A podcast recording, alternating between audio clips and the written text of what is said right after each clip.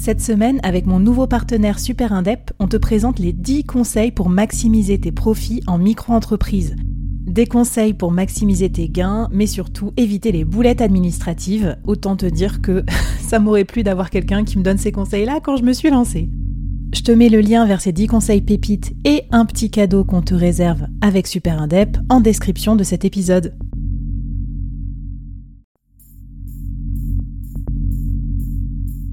Quoi ressemblerait ton business si tu pouvais être épaulé par les meilleurs experts? Avoir un board de rêve disponible 24 heures sur 24 pour t'aider, répondre à tes questions? Je suis Flavie Prévost et ce board, je l'ai créé pour toi dans ce podcast. Tu es dirigeant, entrepreneur, freelance ou tu vas bientôt te lancer? Ne reste pas tout seul dans ton coin. Inspire-toi des conseils des meilleurs chaque jour par ici, à mon micro. Et si tu l'oses, on te mettra au défi parce que nous, ce qu'on aime bien, c'est te faire progresser vite et bien. Alors bienvenue à toi, bienvenue dans ton board et bon épisode.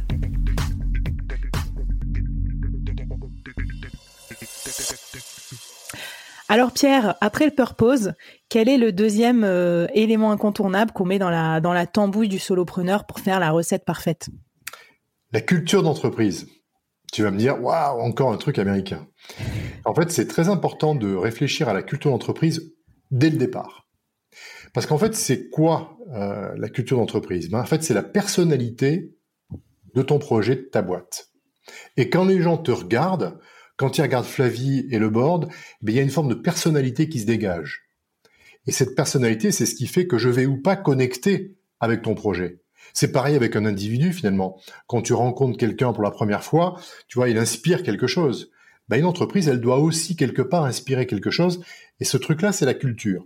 En fait, si tu fais une espèce de comparaison simple, une grande entreprise, euh, elle est euh, organisée. Donc, elle a des process, elle a des règles. Il y a des choses, quand tu achètes un stylo bille, il faut passer par 50 signatures. C'est comme ça que ça fonctionne.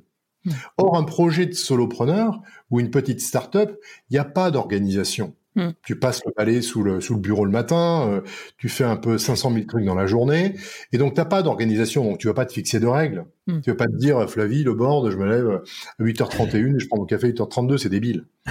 Par contre, pour, tu, tu, te dois quand même d'avoir une forme d'organisation.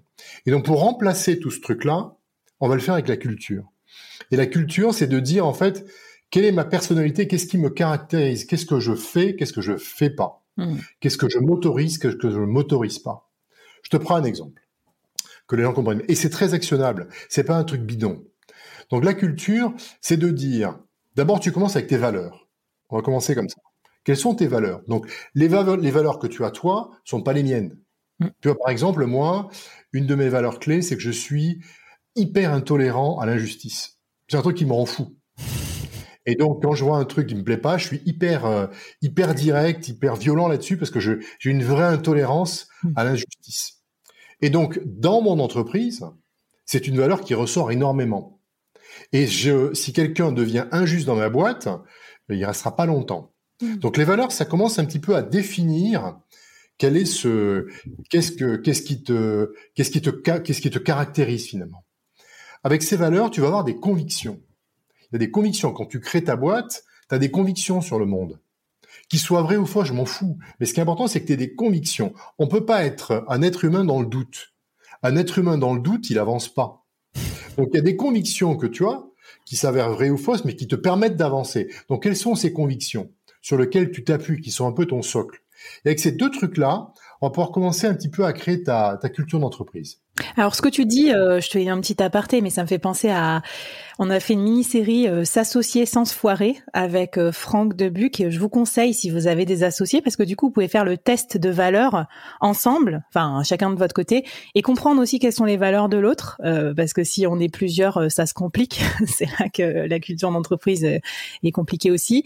et puis je vous mettrai un petit truc dans la newsletter aussi, moi, parce que j'avais fait ce test en entreprise et j'avais été un peu étonnée des valeurs auxquelles j'étais arrivée. Du coup, c'est marrant parce que c'est pas du tout les mêmes que toi. Moi, c'était euh, fun, le plaisir, et euh, out of the box, donc euh, penser différemment. Et tu vois, c'était mes deux valeurs clés, quoi, celles qui restaient après avoir écrivé.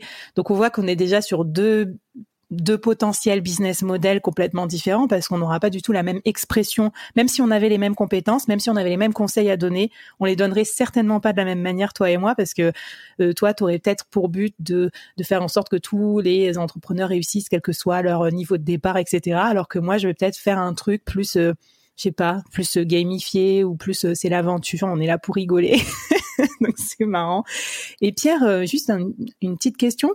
Ouais, je pensais que c'était vraiment une culture d'entreprise, c'était pour les quand tu as des équipes. Mais donc toi ce que tu dis c'est que qu'est-ce qu'on en fait après de cette personnalité? On la fait ressentir à qui? À nos clients? Ben oui, bien sûr. Par exemple, je te prends un exemple. Euh, comment je communique? Voilà une question. Comment tu communiques? Eh bien ça c'est un élément de culture d'entreprise. Hmm. Par exemple, tu pourrais dire je suis d'accord pour communiquer mes doutes. Hmm. D'accord? C'est un élément de culture d'entreprise. Tu pourrais dire, je ne communique que pour euh, servir l'entreprise, pas pour flatter mon ego. C'est un élément de culture d'entreprise. Donc en fait, sur ta façon de communiquer, tu vas le faire de, ta façon à toi, la façon dont Flavie communique et la façon dont les autres communiquent, c'est pas la même chose. Mais ça, c'est un élément de culture d'entreprise qui est très lié à tes valeurs finalement. Et donc, euh, tu vois, c'est un exemple. Mais tu peux, c'est aussi évidemment des choses très simples dans le style de management. Mmh. Comment tu gères, comment tu manages les gens.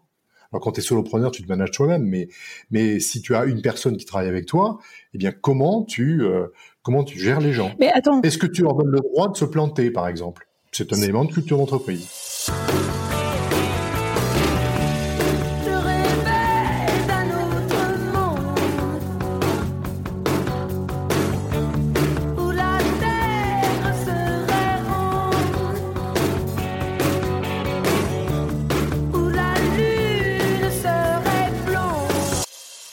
Ceci dit, euh, beaucoup de freelance débutants, dont moi j'ai fait partie, parce que finalement j'ai passé beaucoup d'années en grand groupe à être manager et tout, mais freelance c'est plus récent dans mon expérience. Et eh ben, euh, tu vois, quand je faisais des prestations B2B, je m'autorisais pas complètement à être la Flavie que je suis dans le board en tant que solopreneur. Donc aussi, et maintenant je, constate aussi que de plus en plus les choses s'alignent, c'est-à-dire qu'ils vont connaître euh, Flavie du board et du coup ils vont attendre aussi que dans ma façon de faire mes missions, ben euh, ça s'exprime en fait cette culture là et pour te pour te donner un petit un petit exemple de mission récente, j'avais été appelée pour euh, pour animer un webinar euh, d'entreprise très sérieux tout ça. Mais du coup je faisais aussi le MC et donc il y avait aussi ces compétences-là et cette culture-là euh, de d'ouverture d'esprit, de d'interviewer des gens et tout. Donc on voit plus, je trouve que c'est plus maintenant en train de se, se diffuser à mes autres services, là où avant j'avais compartimenté et j'aurais pas osé euh, exprimer ma, ma singularité dans des missions corporate B2B parce que j'aurais eu peur que ça soit mal euh,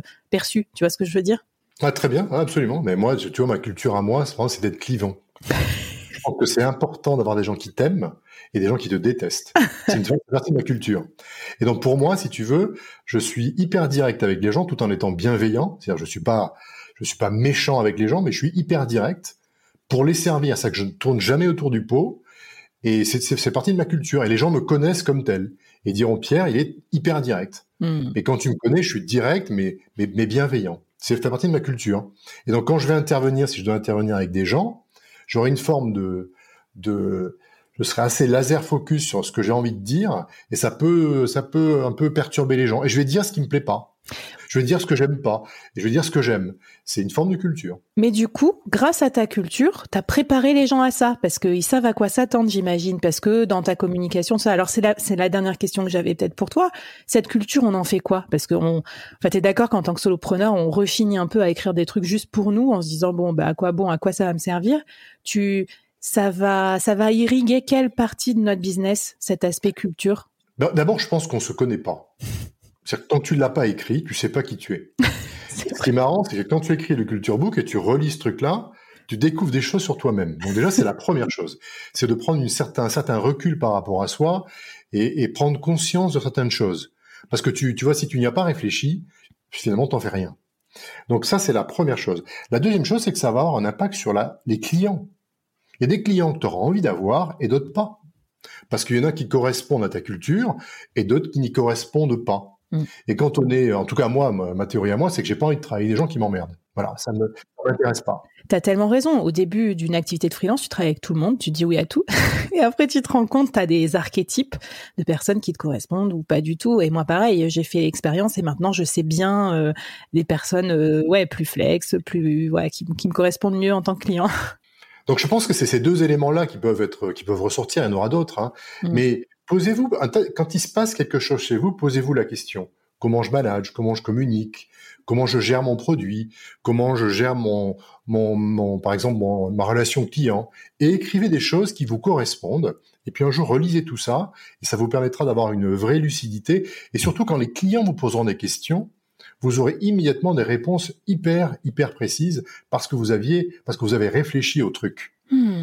Et le fait de faire ça, ça rend en tout cas le projet, la start-up, etc., euh, hyper clair. Sa personnalité, elle s'exprime tout de suite, et le client a envie ou pas. C'est ça aussi, hein, euh, être clair là-dessus, c'est que ça va donner envie au client de travailler avec toi ou de pas travailler avec toi.